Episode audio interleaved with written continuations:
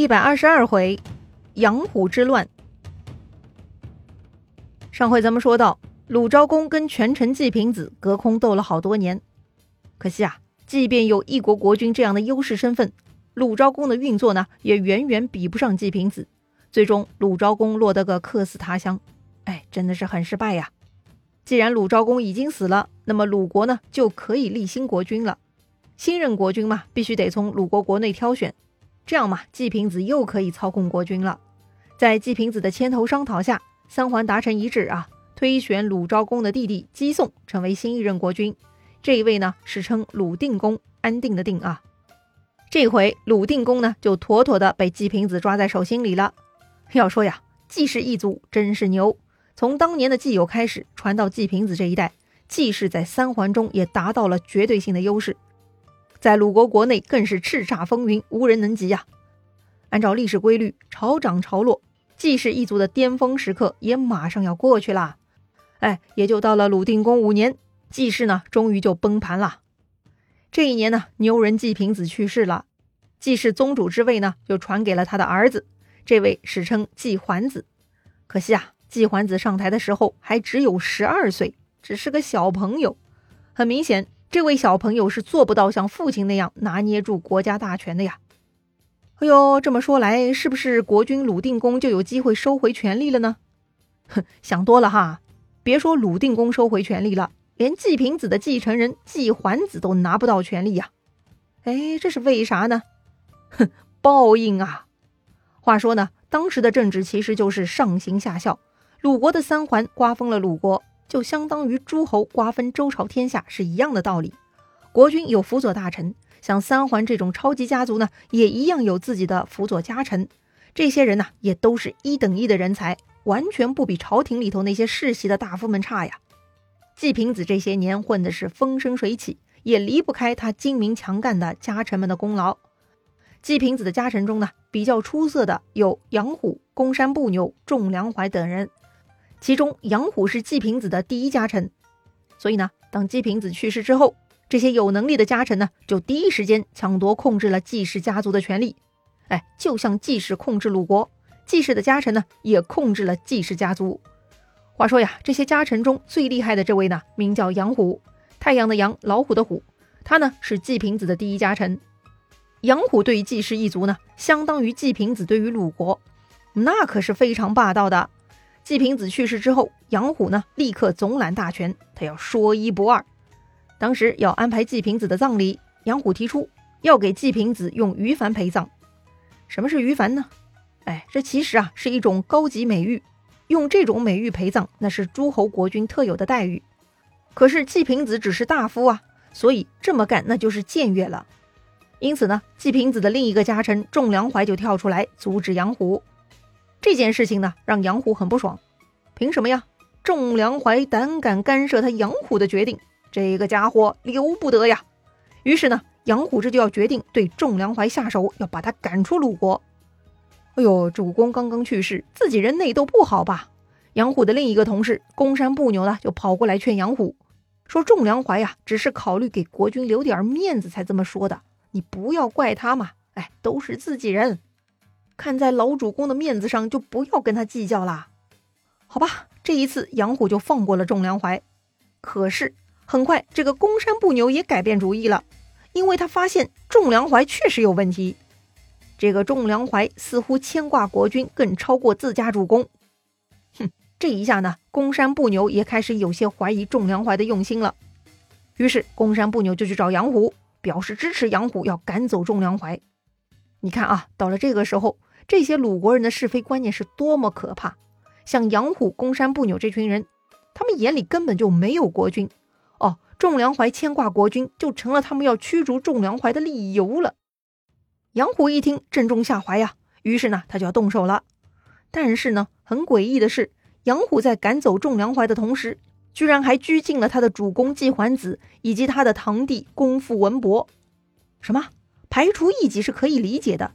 可是为啥还要拘禁主公呢？杨虎这是什么操作呀？哎，这个杨虎呢，就是野心暴露了。他这一次囚禁季桓子的目的呢，其实是要做规矩，要求季桓子以后都听他杨虎的，否则季氏一族在鲁国的基业难以保持。哎，少年季桓子呢，不是杨虎的对手，只能勉强答应下来了。《左传》记录，鲁定公五年十月十二日，杨虎跟季桓子搞了一个门市，大概意思就是啊，季桓子得信任杨虎，并且将一切大权委托给杨虎。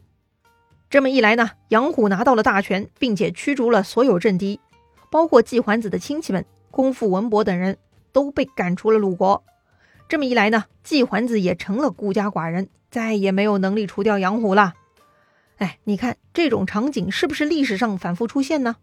后世的很多权臣都会采用这个办法，他们呢把皇帝身边能干的人全部赶跑，隔离皇帝，这样嘛，皇帝就沦落成一个公章了，权臣就可以借皇帝的名义发布自己的决定，皇帝呢还不得不盖上公章。《三国演义》当中，董卓、李傕、郭汜、曹操、曹丕父子。他们都是轮流这样对待汉献帝的，后来的司马家族也是这样对待曹氏皇帝的，哎，都是一个套路啊。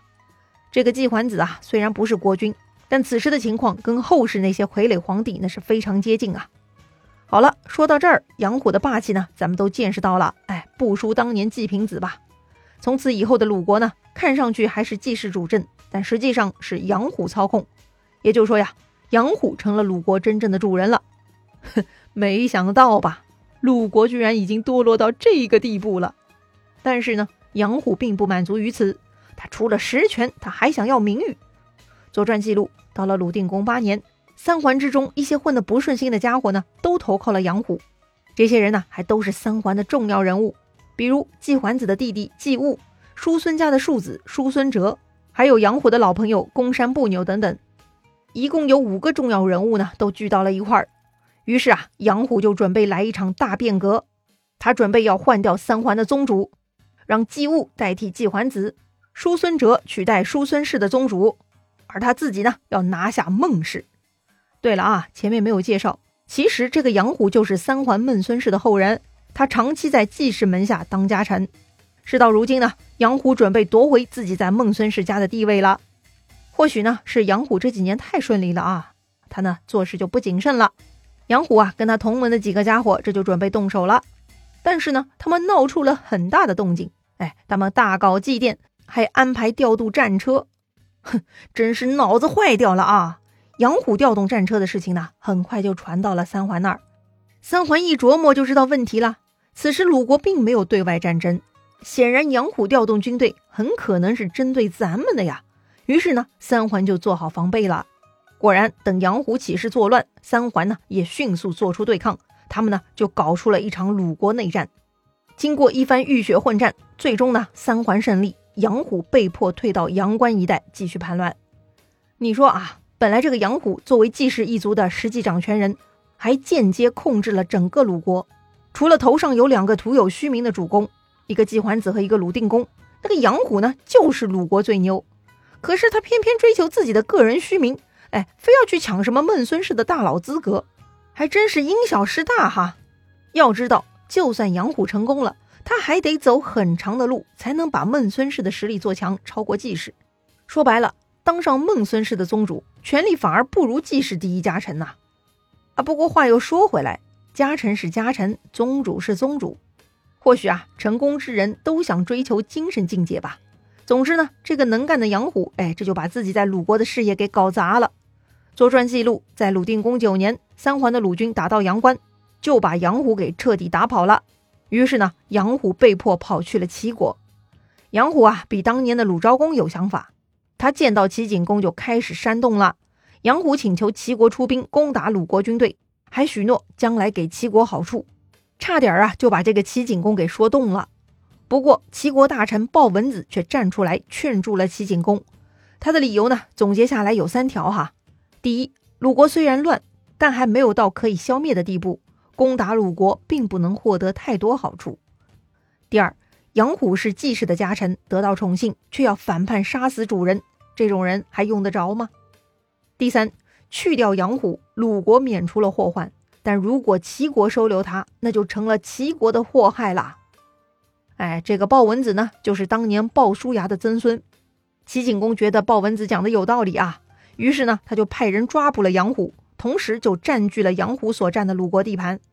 好，得了，杨虎这回失算了。不过呢，杨虎毕竟是个厉害人物，也不能束手就擒。于是啊，他想了一个办法，他请求齐国把他关押在齐国东部。为啥呢？哎，没理由，反正他就是强烈请求把他关押在齐国东部。好了，他越是请求呢，越让人觉得其中有鬼。于是齐国人反其道而行之，就故意把杨虎送到西部关押。得了，齐国人这就上了杨虎的当了。哎，他要的就是这个效果。所以呢，到了齐国西部，杨虎呢就趁机逃跑，跑去晋国了。那么晋国人是啥态度呢？这个杨虎虽然很牛啊，但毕竟只是季氏家臣而已。晋国人会不会接纳杨虎呢？这个杨虎还能搞出啥事儿呢？精彩故事啊，下一回咱们接着聊。